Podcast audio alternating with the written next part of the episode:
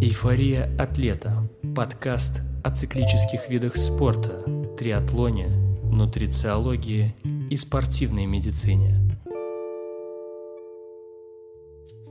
Привет, друзья! С вами подкаст «Эйфория атлета» и мы его ведущие Евгений Таняшин и Антон Плеханов – Сегодня мы продолжим беседовать о триатлоне, поэтому устраивайтесь поудобнее, наливайте себе свежезаваренный зеленый чай и по возможности одевайте наушники, потому что мы записываем наш подкаст в формате Dolby Digital.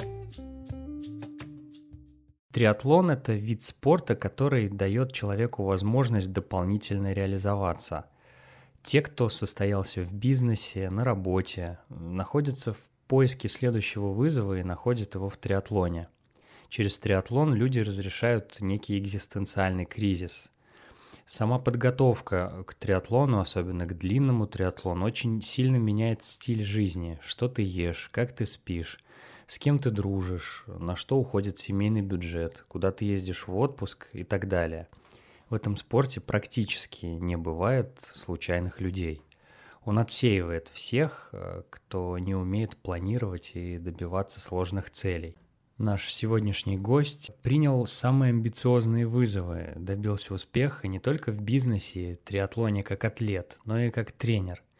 Дорогие друзья, двухкратный финалист чемпионата мира Ironman на Гавайях, основатель издательства Ман Иванов и Фербер и нового издательского проекта Smart Reading из Болдера, штат Колорадо, Михаил Иванов. Михаил, здравствуйте. Евгений, Антон, приветствую, раз рад слышать. Михаил, привет, взаимно. Мы здесь умираем от жары в средней полосе России. Как у вас погода в Колорадо? Я живу в Болдере, и у нас э, в Среднегорье, высота Болдера 1600 метров над уровнем моря. У нас может быть довольно жарко днем, но при этом ночью с гор приходит прохлада, поэтому довольно легко переносится жара. Может, у тебя есть какие-то советы для людей, которые занимаются в жару? Первое, что приходит на ум. Ну, первое, что приходит на ум, не стоит делать, например, интервальную работу в жару. То есть лучше ее сделать рано утром или поздно вечером. Или уже тогда идти на дорожку и заниматься либо на дорожке, либо на велостанке. Есть критические время зима, когда очень холодно, невозможно бегать и ездить. Ну и получается, с изменением климата возникает несколько таких месяцев, когда слишком жарко для того, чтобы бегать на улице и ущерб от такой тренировки может быть выше, чем польза. Поэтому спортзалы кондиционированные – это вам в помощь. Михаил, вот э, большинство все-таки людей знают вас именно как э, сооснователя издательства Ман Иванов и Фербер. А вот ваш путь в триатлон и начало тренерской карьеры. Расскажите, пожалуйста. Я начал заниматься триатлоном в 2010 году. Мы были знакомы с Олегом Тиньковым, и он издавал вместе книгу «Я такой, как все». В этой книге он упоминал много людей, в том числе Алексея Панферова. Рассказывал, что если я увлекаюсь велоспортом, и мы с ним ездим на велосипедах, то Алексей еще и плавает, и бегает. Мне было интересно, я попросил Олега познакомить меня с Алексеем Панферовым. Я как раз закончил тогда бизнес-школу, у меня было чуть больше времени, чем обычно. И он познакомил меня с Алексеем, и Алексей сразу предложил принять участие в сборе в Италии, который был в таком небольшом сборе. У меня не было тогда ни велосипеда. Я купил свой первый велосипед как раз в Форте Дель Марме, а, в довольно знаменитом магазине. Так постепенно начал заниматься триатлоном. Специфика в том, что я начал заниматься триатлоном с тренером с первого дня. Я занимался с Дэвидом Ворденом, мне, мне он понравился, и первые полтора или два года мы занимались именно с ним. То есть он меня подвел к первой полной железной дистанции. Это то, что касается моей личной карьеры. Моя тренерская карьера, она сложилась следующим образом. Я в 2014 году мы вместе с семьей переехали жить в США, я продал свою долю в издательстве Манованов Фербер, и Болдер это такая мека триатлона, и у меня стало чуть больше времени и на свои тренировки, и на изучение спорта. Я два года подряд отбирался в финал чемпионата мира на коне, 14 и 15 год, и ко мне стали обращаться мои знакомые и друзья, которые просили помочь им в их подготовке. В целом, если я что-то изучаю, я стараюсь изучать это глубоко. И триатлон такая моя страсть, которую я изучал глубоко. Я написал наверное, больше 30 или 40 статей по, на, по разным темам, э, связанным с спортом, связанным с выносливостью. И это мой способ изучения. Как практически через собственные тренировки, через тренировки своих атлетов, так и теоретически через изучение исследований литературы. Вот. И постепенно ну, у меня сформировался пул клиентов, с которыми я работал. И до последнего года у меня было достаточно клиентов, но около полутора лет назад я переключился больше в работу с бизнесом, работу со smart-трейдингом и в меньшей степени в тренерскую работу. Поэтому сейчас я тренирую небольшое количество клиентов, и мои собственные занятия уже не такие интенсивные, как они были раньше. А ты по-прежнему претендуешь на то, чтобы отобраться на кону, или ты оставил эти амбиции на будущее? Нет, я не претендую на отбор на кону. А, я знаю, что за этим стоит очень большая работа. Если ты хочешь отобраться на кону, то тебе нужно чем-то жертвовать. Ты не можешь одновременно заниматься отбором на кону, семьей, работой. И это проект на несколько лет. Я знаю сильных ребят, которые 10 лет не могут отобраться на кону, при том, что у них есть все для этого предпосылки. Поэтому у меня нет никаких амбициозных целей. И триатлон для меня это способ переключения типа энергии с интеллектуальной на физическую и наоборот. Да, ну, кстати, недавно ты в одном из постов писал, что это удивительный год, поскольку мало стартов и много роллдауна, то есть отказов взять слот, что проще, чем в другие годы получить слот, выиграть слот на кону. Ну, все одно компенсируется другим. На этой неделе будет э, Ironman Lake Placid в Америке. Довольно красивое место, где проходили Олимпийские игры. Там будет 150 слотов на кону. Но вопрос, как добраться в Америку. То есть очень немногие люди могут добраться в Америку. Ну или, например, будет Ironman Казахстан, на котором будет не очень много слотов. Но туда довольно сложно будет приехать людям из Европы. Или старты в Европе, куда практически невозможно приехать людям из России. Поэтому одно компенсируется другим. И действительно, я раньше вел такую статистику, сколько людей отобрались, какие были распределения слотов на разных стартах. И последние годы на традиционном Ironman было всего там 40 слотов. Это значит, что в самой массовой категории мужчины 40-44 или мужчин 35-39 было 3-4 слота. И шансы выиграть этот слот очень невысокие, потому что вы конкурируете с людьми, которые бывшие члены олимпийской сборной по триатлону или бывшие олимпийские призеры по велоспорту или бывшие очень сильные спортсмены, или те люди, которые занимаются этим последние 35-40 лет своей жизни. Если посмотреть на ребят, которые сильны в российском триатлоне, то я уехал из России 7 лет назад. Как тогда были сильны Денис Крестин, Миша Громов, Илья Слепов. Так они остались сильны сейчас. Очень немного людей пришло в триатлон те, которые занимают высокие позиции. Знаете, как на 80% стартов, 20% э, призовых мест занимаются те же самые люди. И они занимают их не случайно, потому что они занимаются этим последние 30-35 лет каждый день. Иногда два раза в день. Ну, а вообще, как ты считаешь, любителям без спортивного прошлого, насколько у них много шансов отобраться на кону? Мы сейчас даже не говорим о бывших триатлетах, ну, например, даже не тех, кто занимался плаванием или бегом.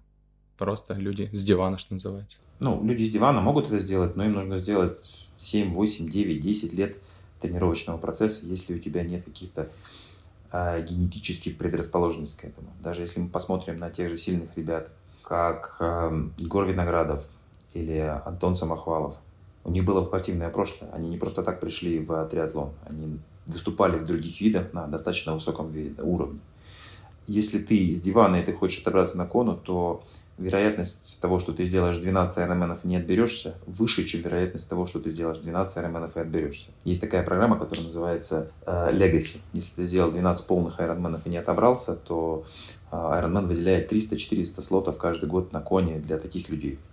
Поэтому, ну вот, есть шанс такой. Ну, либо тебе очень повезет. В 2015 году вы прошли обучение и сдали экзамен на сертификат тренера по триатлону, э, который выдает Американская Федерация триатлона. Э, можете рассказать о процессе получения этого сертификата? Ну, действительно, помимо этого сертификата я еще учился у Брэда Саттона на довольно длинном курсе. Но если вернуться к Федерации триатлона. Федерация триатлона в Америке – это очень эффективная организация. Она проводит обучение тренеров, обучение тех, кто организует гонки – обучение судей и сертификацию судей. То есть они проводят большую работу. У нее около сотни тысяч членов. И это даже более того, это прибыльная организация, потому что каждый, за каждое членство мы платим, я уже не помню, 50 или 60 долларов в год. Потому что там работает всего несколько человек. Так вот, если вспоминать про курсы, мне было довольно сложно попасть туда, потому что они проводятся 3 или 4 раза в году. Сначала это идет очное обучение несколько дней, потом заочное обучение, и потом ты сдаешь экзамен. Плюс ты сдаешь дополнительные сертификаты на оказание первой медицинской помощи, на то, как правильно вести себя с юными атлетами, это все-таки формальные экзамены. И так я, я несколько раз подавал заявление, и меня не брали. Я просил Джо Фрила, как одного из отцов-основателей Американской Федерации триатлона, замолвить за меня словечко. Он написал рекомендательное письмо, после чего меня взяли на эту программу обучения. Соответственно, я два дня очно, два или три дня, мне, мы кажется, очно мы учились в Нью-Йорке. И после этого у нас было какое-то время на сдачу экзаменов, который состоял из теоретической части, где было, по-моему, 40, 40-70 вопросов, с которой, у которых было по 4 выбора, и была там кейс-стадия, так называемая, когда вам говорили, что вот есть такой-то атлет, он готовится к такой-то дистанции. Напиши, пожалуйста, две недели плана на его базовый период и там аргументируй, почему ты ставишь такие, а не другие тренировки. А вот девушка, которая готовится к олимпийской дистанции, у нее последняя неделя перед стартом. Чтобы какую программу ты бы сделал? Вот такое, такого типа задания от, не оценивались лично уже людьми. В Американской Федерации триатлона есть три уровня тренеров. У меня был самый низкий из этих трех уровней тренеров. Первый уровень тренера, их всего там, не знаю, 10 человек на всю страну, которые тренируют уже, соответственно, тех людей, которые готовятся к олимпийской программе. Но в целом э, это хороший процесс, процесс, связанный с обучением, но главное обучение все-таки возникает в процессе работы с клиентами. А почему ты решил дополнительно пройти обучение у Бретта Саттона? В чем тебя заинтересовал именно его подход? Ну, Брэд Саттон легендарный тренер, который тренировал пловцов, лошадей, собак, триатлетов. И если есть такая возможность учиться то, что называется hands-on у лучших тренеров в мире, то это, мне кажется, прекрасная возможность, на что ты хочешь, можешь потратить время и деньги. Представьте, что вы увлекаетесь футболом, футболом а тренер сборной Италии набирает себе таких интернов, то есть тех людей, которым он расскажет и покажет, как он тренирует сборную. В триатлоне это возможно, в футболе это невозможно. И мне была очень интересная программа. Я ездил к нему на два сбора. Один был в Кипре, а второй был в Сент-Морице. И он очень подробно рассказывал, как он работает со своими атлетами. Помимо этого, ну, тоже было онлайн довольно большое обучение. Ну, с точки зрения теоретической части, ну и практической, это отличается от того, что дает Федерация триатлона Штатов? Да, это довольно сильно отличается, потому что у Брэда Саттерна свой довольно специфический подход к тренировкам триатлетов. Михаил, а ты можешь рассказать, вот ты живешь сейчас в так называемой столице триатлона, где ты можешь выйти на улицу и пробежаться и встретить легенд прошлого или настоящего, таких как Дэйв Скотт на пробежке или Бен Хоффман, например. Можешь рассказать, каково это жить в городе, где большая часть людей занимается триатлоном? Ну, в Болдере не только есть триатлеты, в Болдере тоже есть очень сильные бегуны. Тони Крупичка живет здесь. Еще несколько таких ультраранеров, очень сильные велосипедисты и, ну, и бегуны живут здесь. Это город, в принципе, пронизанный спортом. Когда бы ты не вышел на прогулку с собакой, ты всегда увидишь бежу бегущего человека или человека, едущего на велосипеде. Но это примерно то же самое, что если вы увлекаетесь кино и вы попали в самый-самый Голливуд, где все-все-все собраны. То есть действительно, я плавал в бассейне, где плавает Руди Ван Берг, где плавал Бен Хоффман, он сейчас в, в Тусоне, где живет Сэм Лонг, восходящая звезда триатлона и много других триатлетов. Это очень заряжает, потому что ты плаваешь, опять же, в бассейне, у нас есть такая практика группы мастерс, когда плавают много людей, мы занимаем весь бассейн, есть тренер, который тренирует, тренирует он дает задание. И ты плывешь на дорожке, где 5-6 человек в 5 секундах, и такой интенсивности и длительности работу самому практически невозможно сделать. Ты себя простишь. Но когда у тебя есть твои напарники, с кем ты плывешь, у тебя есть тренер, то ты ну, плывешь то, что, то, что нужно, ту, ту работу, которую ты не сможешь делать на напряжение. Напряжение то, которое ты не сможешь делать на самостоятельной тренировке. И это фантастическое чувство. Более того, здесь все приспособлено для триатлона. Есть бассейны, стадионы, очень хорошие э, дороги с широкими обочинами, на которые по ширине бывает такой, такой же ширины, как и сама дорога. Поэтому это не случайно такое место, которое притягивает многих триатлетов. В США есть еще очень хорошие места, ну, например, Сан-Диего считается одной из тоже столиц триатлона. Но Сан-Диего это большой город. И в большом городе не всегда просто вести такую активную спортивную жизнь. Или Тусон, а, куда зимой часто уезжает много триатлетов, которые ну, ценят, что там теплее, чем в Болдере. Плюс это Среднегорье.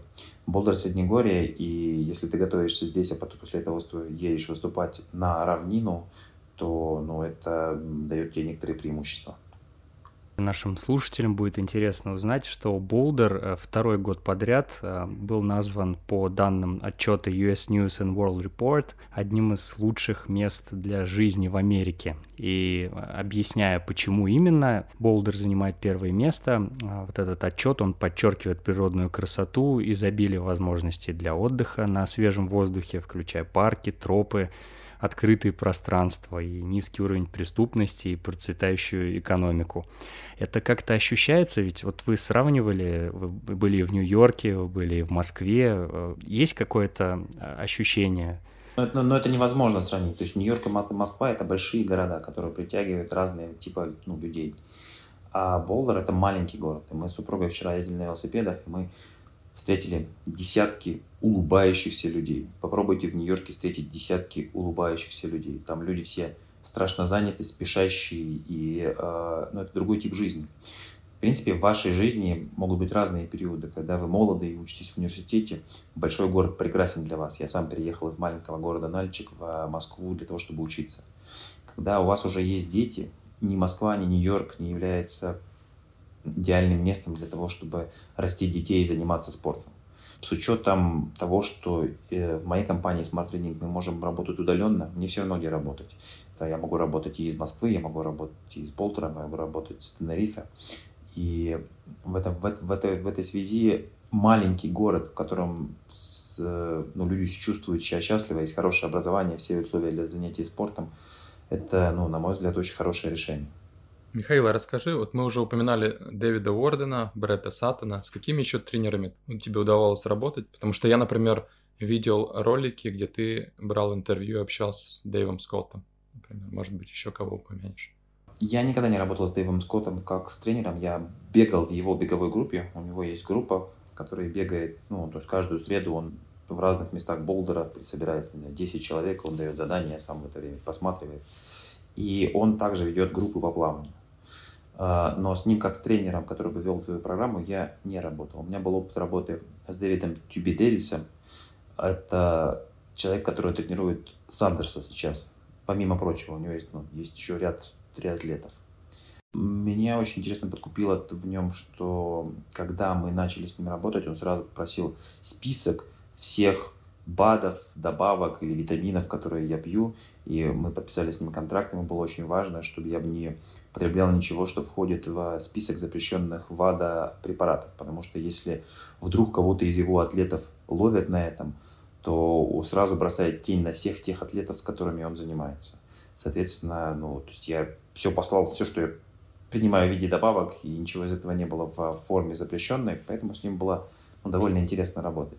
Мы проработали с ним наверное, месяцев 8-9 а у меня не было значимого прогресса, при том, что я делал большой объем работы. Может быть, просто на самом деле здесь тоже всегда сложно, когда человек достигает потолка с этого плата его вывести, и мы перестали с ним работать. Также у меня была интересная работа с Сергеем Чеховским. Это тренер, который специализируется на работе с велосипедистами, который живет недалеко от меня в Голдене. Это 30 километров от э, Болдера. Позитивно очень работает. При работе с ним я значимо поднял свою мощность на велосипеде. И э, тем, тем людям, которые в, в, внутри триатлона или внутри велоспорта хотят поднять э, свой уровень велосипеда, я бы искренне рекомендовал его. Также у меня был небольшой опыт работы с э, профессиональными спортсменами, которые выступали скорее как консультанты, чем ну, как тренеры. С Виктором Земцевым и с Кириллом Кочегаровым. В определенный период подготовки я привлекал их для консультирования по подготовке к конкретным стартам. А вот скажи, Михаил, ты упоминал, что отдельно плавал в группах, ходил на беговые занятия к Дэйву Скотту, занимался у Сергея Чеховского велоспортом. Вот как ты относишься к подходу, что некоторые люди берут отдельных тренеров по бегу, по велосипеду, по плаванию, но не имеют какого-то общего тренера, который как мастер-коуч будет следить за планом? То есть насколько это рабочая схема с твоей точки зрения? В целом это довольно рабочая схема, например, по плаванию. Очень в России очень сложно найти вот эти группы мастерс, которые сильно развивают.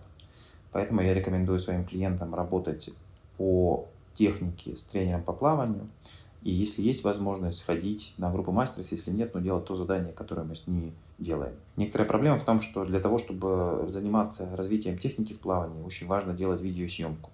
Потому что большая часть тренеров стоит на бортике, никогда не лезет в воду, и, а самое главное происходит под водой.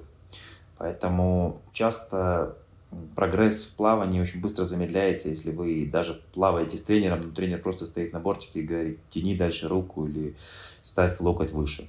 Вы просто не понимаете, что от вас требуется, или у вас не хватает гибкости для этого. Возвращаясь к вашему вопросу, я знаю многих атлетов, сильного, высокого класса, а они говорят, для меня очень важно поднять велосипед. У меня есть вот тренер, который занимается поднятием моего велосипеда. Я хожу плавать в группу, а беговые тренировки я подстраиваю под э, велосипед. Я понимаю, что, ну, условно, я пробегу марафон внутри Ironman за 3.15, 3.5, 3.10 или 3.20 будет, это не решит ситуацию. А вот если я проеду велоэтап за 4.40, а не за 5, это решит ситуацию. Я знаю тех людей, которые работают с тренером по велосипеду, он ставит им задачу, зная, что есть некоторые ограничения, есть еще плавание и бег, а плавание и бег уже строятся вокруг ключевых тренировок по велосипеду. А лично для тебя, как для тренера, нет проблем работать с атлетами, у которых есть отдельные тренеры? Или ты говоришь, я с вами работаю, ребят, но тогда я полностью веду весь ваш процесс? А нет, мне, мне нравится, когда у нас есть э, кооперация, особенно с тренером по плаванию. Потому что плавание сложнее всего заниматься удаленно. То есть если бег и велосипед – это практически прогрессия от того количества часов и усилий, которые вы сделали, особенно на начальных уровнях, то плавание, в плавании очень большая часть техники, и практически невозможно человека научить удаленно плавать. Так же, как удаленно невозможно научить его хорошо танцевать. При том, что танцы, наверное, более сложная вещь, потому что вам нужно попадать в музыку, и там есть много разных движений. В плавании, по большому счету, есть всего несколько движений, которые нужно заучить. И возвращаясь к вашему вопросу, меня не смущает работа совместная с тренером, с другими тренерами. Михаил, расскажите, пожалуйста, о основных принципах организации тренировочного процесса, как вы набираете э, группы, как вы ведете спортсменов. Вот насколько я знаю, вы в основном занимаетесь с людьми, у которых есть свой бизнес, у которых есть дети и у которых совсем мало свободного времени.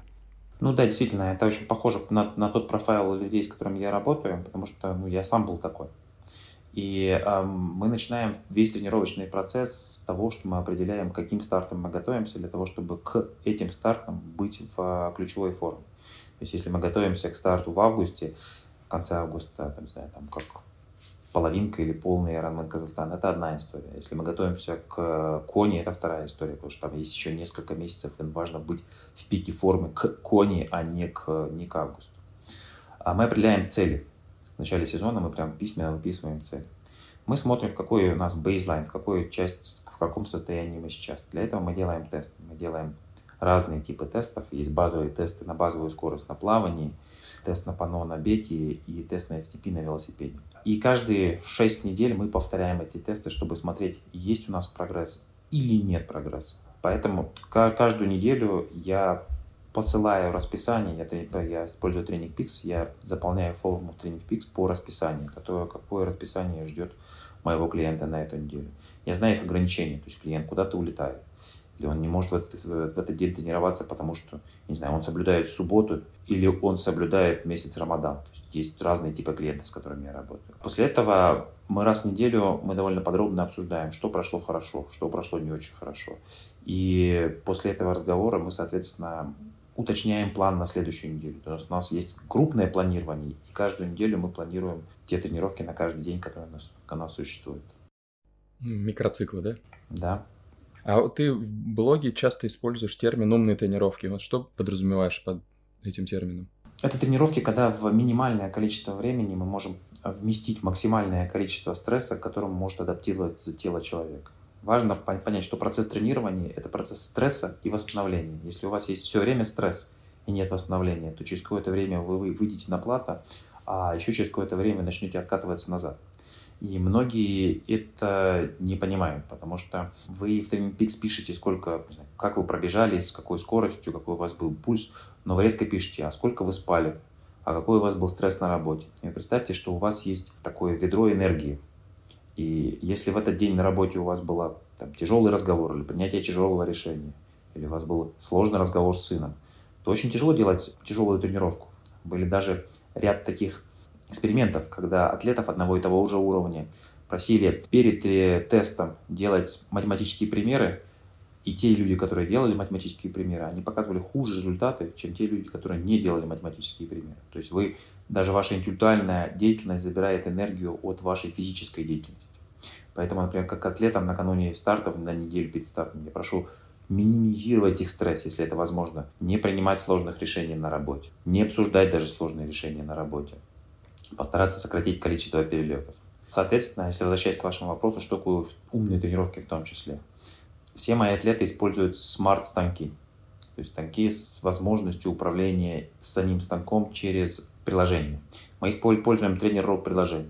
Я либо программирую тренировки, либо использую тренировки из библиотеки. И мне нужно запоминать 5 минут в таком, с такой мощностью, 5 минут с другой мощностью. Я программирую все тренировки, которые они должны делать. Соответственно, они делают эти тренировки, не тратя энергии на то, чтобы, чтобы запомнить то, что им нужно делать. Вот. Ну и самое главное, мы смотрим прогресс. Есть есть прогресс или нет прогресса. И если нет прогресса, это тоже может быть не только следствием того, что вы неправильно тренируетесь. Может быть следствием того, что у вас есть проблема с питанием или, не дай бог, есть более сложная какая-то проблема. И, соответственно, регулярно мы делаем тесты, смотрим, ну, что происходит со, со спортсменом, нет ли у него перетренированности.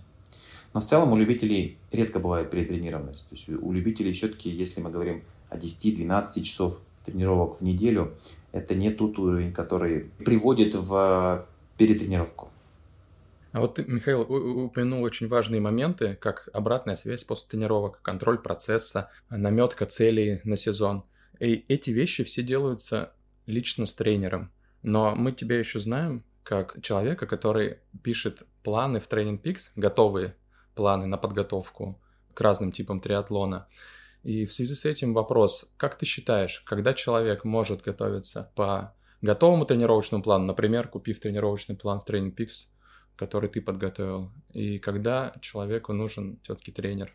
Если у вас достаточно силы воли для того, чтобы следовать плану, и у вас простое расписание, вы живете в одном и том же самом городе, у вас примерно одна и та же самая инфраструктура. Как пример обратного, то есть мои есть, есть клиенты у меня, которые летают 2-3 дня в неделю, и у них все время есть какая-то потребность в адаптации тренировочного плана, связанного с их перелетом. Есть клиенты, у которых были травмы, которые стоит учитывать. Соответственно, если у вас такая plain vanilla ситуация, когда вам вы живете в одном городе, у вас понятная инфраструктура, вы редко летаете, у вас понятен старт, к которому вы готовитесь, тренировочные планы работают достаточно хорошо. Если же у вас серьезная цель, то есть вы хотите отобраться на кону, или вы хотите отобраться в финал чемпионата мира на 70.3. Здесь в этом смысле вам лучше работать с тренером. Если вам нужна дополнительная мотивация, потому что это что же коммитмент, когда вы платите деньги, и вы каждую неделю встречаетесь с тренером, и если вы точно узнаете, что тренер посмотрит ваши тренировки и спросит, почему было не сделано так, как надо, или почему вообще не было сделано. И это тоже внешняя мотивация, которая работает для некоторых людей. А сам тренер должен чувствовать ответственность с точки зрения мотивации для атлета? То есть должен ли он его подбадривать, если он пропускает тренировки как-то кнутом или пряником его подгонять? Или ты считаешь, что если взрослый человек, который готов платить тебе деньги, должен сам решать, хочет он тренироваться или нет? Нет, конечно, нужно помогать атлету с мотивацией. Любому человеку нужно помогать с мотивацией. Вопрос пределов этой мотивации. Самая сильная мотивация – это внутренняя мотивация. Те люди, с которыми я работаю, у них обычно очень сильная внутренняя мотивация. Не славой, не деньгами. Их невозможно заставить делать что-то, если нет внутренней мотивации. И на самом деле это довольно быстро понятно. Если ты начинаешь работать с клиентом, у него каждую неделю возникает какая-то такая история, в которой, по которой он не мог сделать тренировок, то толку не будет. Это спорт, который требует дисциплины и системности. То есть невозможно подготовиться к экзамену по китайскому языку за неделю. Невозможно подготовиться к полному айронмену за месяц и даже за год. Понятно, что здесь вопрос базы. Но я никому не рекомендую делать полный Ironman, если у вас нет хорошей подготовки, потому что это будет большой стресс для вашего организма. И почти, если вы обратите внимание, вот в Штатах почти на каждом старте, после старта или во время старта кто-нибудь умирает. То есть вам лучше жить долгую жизнь и прийти на старт подготовленным, чем умереть во время старта для того, чтобы потом сделать эту татуировку или написать в Фейсбуке, что вы сделали полный Ironman. И вот плавно как раз перейдем э, тоже к очень интересному вопросу. Специфика триатлонных стартов в США, какие-то особенности. Ну, есть некоторые особенности, например, часто в, в Штатах чуть больше уровень сервиса бывает на полных айронменах. Например, снимают гидрокостюмы. Почти на всех стартах есть так называемые стрипперы, когда ты прибегаешь в транзит, снимаешь по пояс гидрокостюм, ложишься на землю. Есть специальная в работу волонтеров, которые помогают тебе снять гидрокостюм. Такого я не видел на, на стартах в Европе. Или, например, обязательно на икрах пишут возраст. Всегда приятно обгонять человека, который в твоей возрастной категории и ты почти индифферентно относишься к тем людям, которые, я не знаю, младше тебя или старше тебя, потому что не борешься с ними за э, возрастную категорию. В Штатах есть довольно много локальных стартов, то есть есть не только Ironman, есть довольно много локальных стартов, которые люди любят. Но в целом в Штатах триатлон является, замедляется, и количество участников сокращается. Я вижу меньше и меньше молодых людей, которые принимают участие в стартах. В большей степени это, опять же, те же самые 80%, которые последние 10 или 15 или 20 или 30 лет занимаются триатлоном. А, и это понятно, потому что, условно, когда, ну, во-первых, триатлон дорогой вид спорта, вам нужно и время, и деньги для того, чтобы им заниматься. Во-вторых, ну, у молодых людей есть такое количество альтернатив для занятий, что триатлон, особенно длинный триатлон, когда тебе нужно, ну, во-первых, много тренироваться каждый день, а во-вторых, еще много, ну, сам старт по себе длинный, он не является сильно значимой и привлекательной альтернативой. Я вижу для это такая ну, большая угроза спорта. Ну, вот есть core, те люди, которые там, всегда занимаются и всегда покупают там, не знаю, слоты на Ironman и другие старты. И очень небольшой приток новых молодых людей. Ну, для триатлона, на самом деле, молодой, это даже вот 30 лет, это все равно еще для триатлона молодой человек. А как считаешь, в России средний возраст моложе, чем в Штатах на стартах? Я не знаю, я давно не, не живу в России, давно не выступал в России. А с точки зрения конкурентоспособности, то есть как вот ты оцениваешь уровень любителей э, в Штатах? Там больше таких, тех, кто, что называется, по кайфу и ни на что не претендует? Или все-таки там очень высокая конкуренция? Не, ну есть очень высокая конкуренция. То есть можно смотреть на то, сколько призовых мест, мест на коне занимает та или иная страна. А самая триатлонная страна – это Дания. При том количестве населения, которое там есть, там очень высокий уровень триатлетов, которые занимают высокие места на коне. Следующее за ним – это Бельгия, которая тоже очень занимает много призовых мест на коне. В Штатах самое большое количество людей представляют Штаты на коне. Там, не знаю, больше тысячи человек. От, суммарно от России, Казахстана и Украины это обычно меньше 50 человек, меньше 40 человек. Ну, у этого есть объяснение. В Штатах, не знаю, 5 полных айронменов, а в России ни одного полного айронмена, которым можно отобраться. Но тем не менее, в Штатах, ну, есть, опять же, те же самые хардкор, те люди, которые последние 40 лет только там, занимаются дважды в день.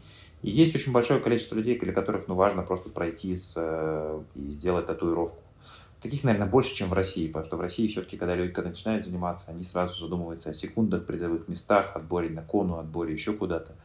В Штатах есть большое количество людей, для которых ну, это такой хорошо, хорошо сработанный маркетинг корпорации WTC. То есть вот им хочется герои, героически закончить, не знаю, за 12, 13, 14 часов, но они как-то это сделают. А вот ты ведешь список участников КОНа чемпионата мира на Гавайях среди россиян, и потом анализируешь результаты их выступлений. Вот как с твоей точки зрения, что нужно, чтобы увеличить количество участников из России? Это что, создание внутренних стартов, привлечение новых спортсменов? Как ты оцениваешь потенциал? Хорошая тенденция идет, но опять же, вот есть те же самые 40 человек, которые отбираются на Кона, они практически каждый год могут отобраться на Кона. Тот же самый, не знаю, Крестин, Громов мог, могут отобраться на Кона практически на любом старте. Ну, во-первых, это довольно дорого.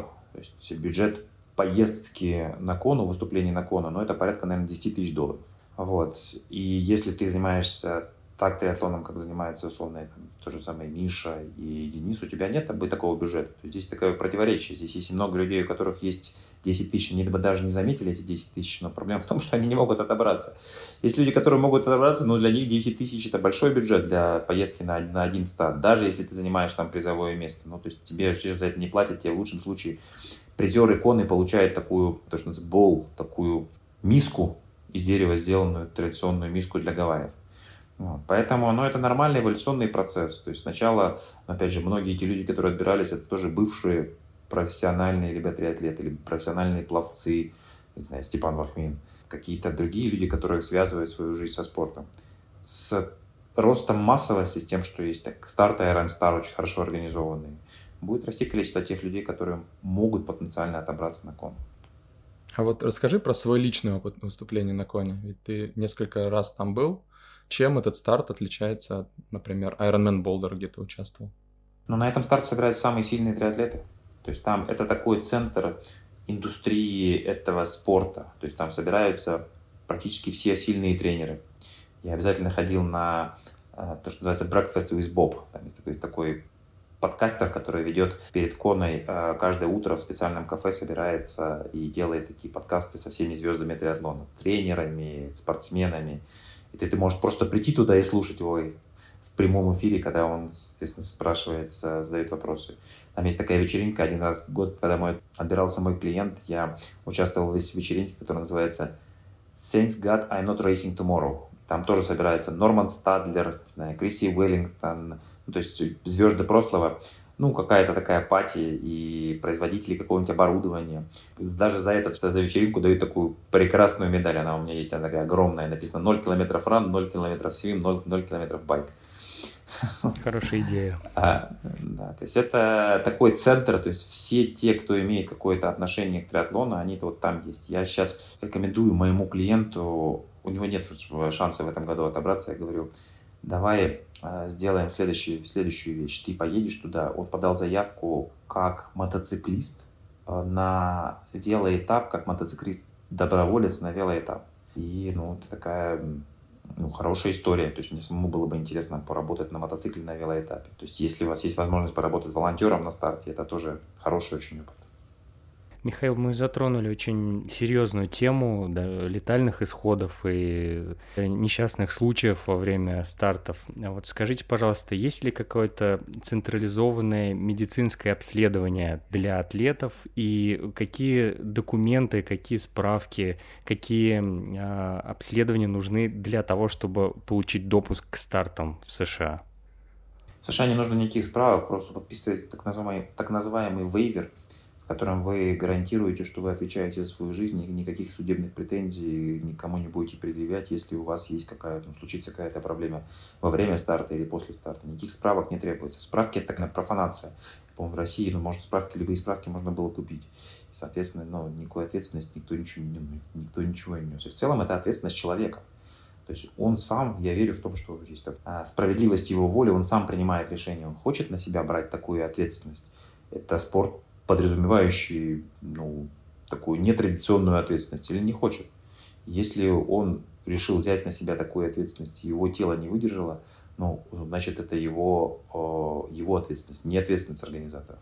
Ну, вместе с тем я слышал, что для тренеров в США есть так называемая юридическая страховка, где ты можешь страховать свою юридическую ответственность, когда на тебя будут подавать спортсмены если ты затренировал их. Да, такая есть страховка профессиональной ответственности, она существует. США это вообще страна юристов, и здесь количество юристов на душу населения в сто раз больше, чем в Японии, например.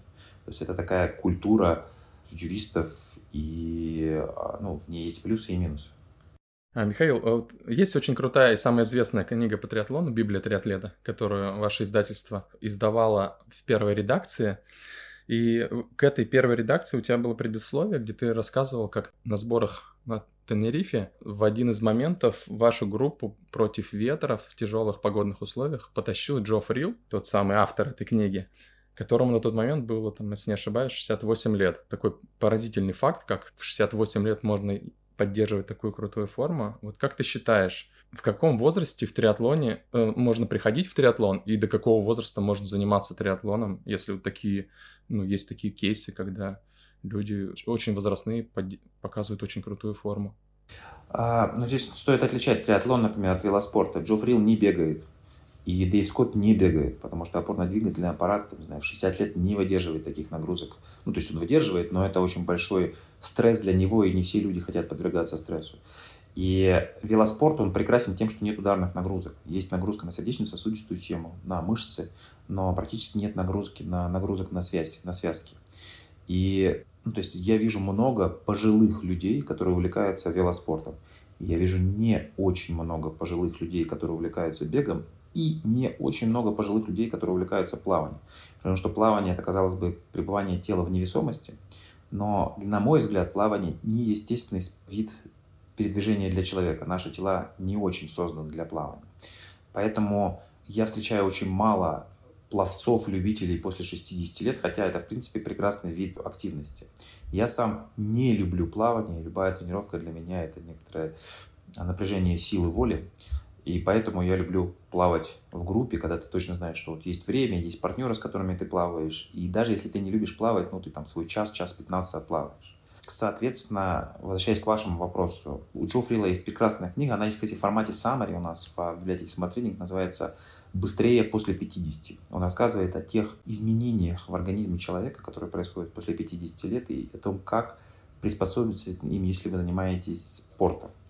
Например, должна быть обязательно силовая работа.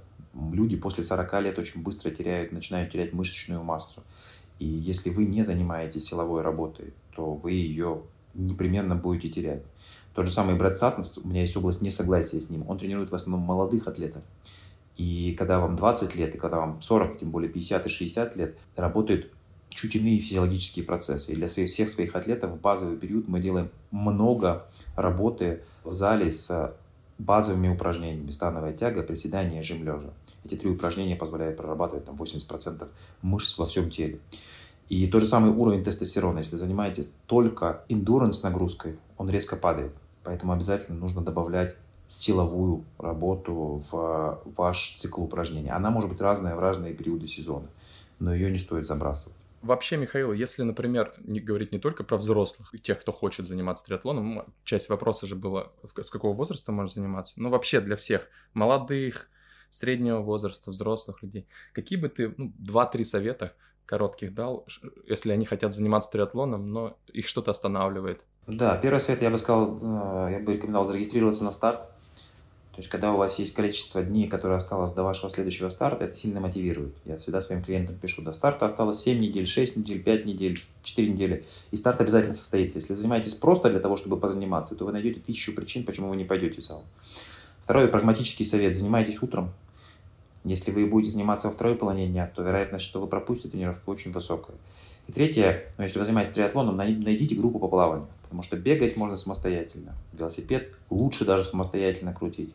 Потому что когда люди собираются вместе, они тренировку превращают в гонку. У каждого эго, и каждый хочет показать, что он очень быстрый, несмотря на то, что не знаю, там, у тебя восстановительная тренировка, ты загоняешь себя в красные зоны, потому что все едут быстро. А все едут быстро, потому что все, они видят, что другие едут быстро, и они не могут показать, что они слабые. Поэтому вот три таких небольших совета. Зарегистрируйтесь на старт, начинайте свой день рано. А какие источники информации для самообучения в триатлоне ты, может, сам, сам используешь, и какие бы порекомендовал тем, кто хочет в этом спорте больше саморазвиваться? Вы упомянули книгу «Библия триатлета». Есть другая хорошая книга Мэтт, да, Мэтт Диксона, отличная книга. Она, не помню, переведена на русский язык или нет. Да, ее переводили. А, но то, что я обратил внимание, когда я руководил Манова Фербер, проблема в том, что у триатлетов нет времени на чтение. То есть они, они либо тренируются, либо работают, либо занимаются семьей, они мало читают. Поэтому можно послушать подкаст. Вот ваш подкаст прекрасен. Подкаст — это аудиоактивность, это вторая активность, когда вы можете восстановительно бежать или восстановительно ехать на велосипеде и слушать что-то, что вам подходит. Но единственное, я бы предостерег, не пытайтесь делать те тренировки, которые делает, не знаю, Фродена или Сандерс. У них э, за, за занавесью остается, что они как, огромное количество времени тратят на восстановление. Это первое. Второе, у них там 30, 20, 40. У Фродена, я так понимаю, 35 лет опыта. Вот он как начал в 5 лет заниматься. Вот с тех пор каждый день он занимается. Каждый день, два раза в день, не знаю, 2-3 часа, 4 часа, если это длинная велотренировка. Ваш организм не выдержит такой нагрузки. Не пытайтесь копировать Фродена. А вообще, вот э, сейчас упомянул то, что некоторые атлеты-любители подсмотрят где-то что-то, какую-то тренировку, хотят внедрить. И ты, являясь тренером по триатлону, ну, может быть, сталкивался с этим, что какие-то твои спортсмены дают какие-то тебе советы, может быть, применить одно, другое, или, может, наоборот, не доверяют каким-то методам. Вот насколько важно доверие между спортсменом и тренером, и как ты борешься с возражениями, что ли, если взять термин из, из трудных переговоров? Всегда можно пробовать, но э, тело очень консервативно. Нельзя сделать одну какую-то ключевую тренировку так, чтобы она повлияла на механизм адаптации, и ты сразу бы побежал марафон, условно, не по 5 минут, а по 4.30. Это длительный процесс. И в целом, а, я, кстати, выступаю за то, что нужно регулярно менять тренеров. потому что чаще всего у одного тренера есть один подход, его любимый, который он работает. Того же самого Брэда Саттона есть один подход. Он очень успешен с девушками, и он не успешен с мужчинами. А есть люди, которые успешны, наоборот, с девушками. Или есть люди, которые успешны с возрастными атлетами. Или есть люди, которые успешны с молодыми атлетами. Чаще всего у них есть один метод, который работал. Работал для них, как для профессиональных спортсменов, либо работал для других спортсменов. И они редко адаптируют свою методику под других атлетов. Потому что это требует эмоциональной энергии, интеллектуальной энергии. А при том, что если у вас, представьте, что если вы профессионально занимаетесь только тем, что вы тренер, вы работаете как тренер, у вас есть 10, 15, 20 атлетов, с которых вы идете. И посчитайте, сколько времени каждому атлету тренер может уделить. Поэтому я сторонник того, что каждый сезон, если сезон был не слишком успешным, можно менять тренера. То есть ищите тех людей, которые подойдут для вас. И не только по даже спортивным принципам, но в том числе и потому, что с ними интересно. Потому что ну, тренер – это такой человек, которому вы доверяете самое ценное, что у вас есть, это ваше здоровье. А вот интересно, что тренер Яна Фродена, Дэн Лоран, в одном из недавних интервью как раз об этом говорил, что для одного и того же атлета один и тот же план, одна и та же методика, подход к тренировкам, они в один год могут работать, а в другой год уже не работают. Тело адаптируется, атлет адаптируется, и нужно что-то менять. Вот ровно об этом ты как раз сейчас говоришь. То есть либо тренер должен адаптировать процесс, если процесс, прогресс застопорился, либо нужно менять тренера? Да, вполне. Я, я, я сторонник того, чтобы менять тренеров. То есть один-два сезона можно провести с одним тренером, а потом смотреть другого тренера. Либо же, опять может быть комбинация, что вы взяли тренера по индивидуальному виду спорта. Обычно это либо бег, либо велосипед. И остальное строите под этот тренировочный процесс. Если вы хотите, не знаю, бежать марафон из трех внутри полного айронмена. Но здесь, опять же, есть такая хитрость. Бег на свежих ногах, мы, знаете, есть такая поговорка, мы бежим так, как, как, как, так, как мы ехали. Если вы слабый велосипедист и приехали на убитых ногах, то вы не побежите быстро. Был такой эксперимент, когда, не знаю, кенийцев, которые бежали по 2.20, 2.25, это второго или третьего уровня кенийцы в Кении. Они пытались сделать полный айронмен, они не могли бежать. Потому что, во-первых, они слабые пловцы, они уже на плавание потратили столько энергии, что они уже плохо ехали на велосипед. А когда они уже доехали до бега, у них уже не то, что 2.20, у них 4 часа с трудом получилось. Ну, как и Брэд Саттон любит говорить, что триатлон – это не велосипед, плавание и бег, как отдельный вид, а отдельный вид спорта. Окей, okay, да. Он прав. Михаил, э, огромное вам спасибо за настолько интересную беседу, которая наполнена ценной информацией, очень важной информацией. И позвольте от лица всей нашей аудитории э, поблагодарить вас за эту беседу и за то, что в издательстве «Ман Иванов и Фербер» благодаря вам вышло такое большое количество действительно качественной литературы по циклическим видам спорта, по медицине, по нутрициологии. И эти книги, они продолжают теперь уже выходить в формате summary на Smart Reading. Спасибо, коллеги, будем на связи. Спасибо, спасибо, Михаил. Всего доброго.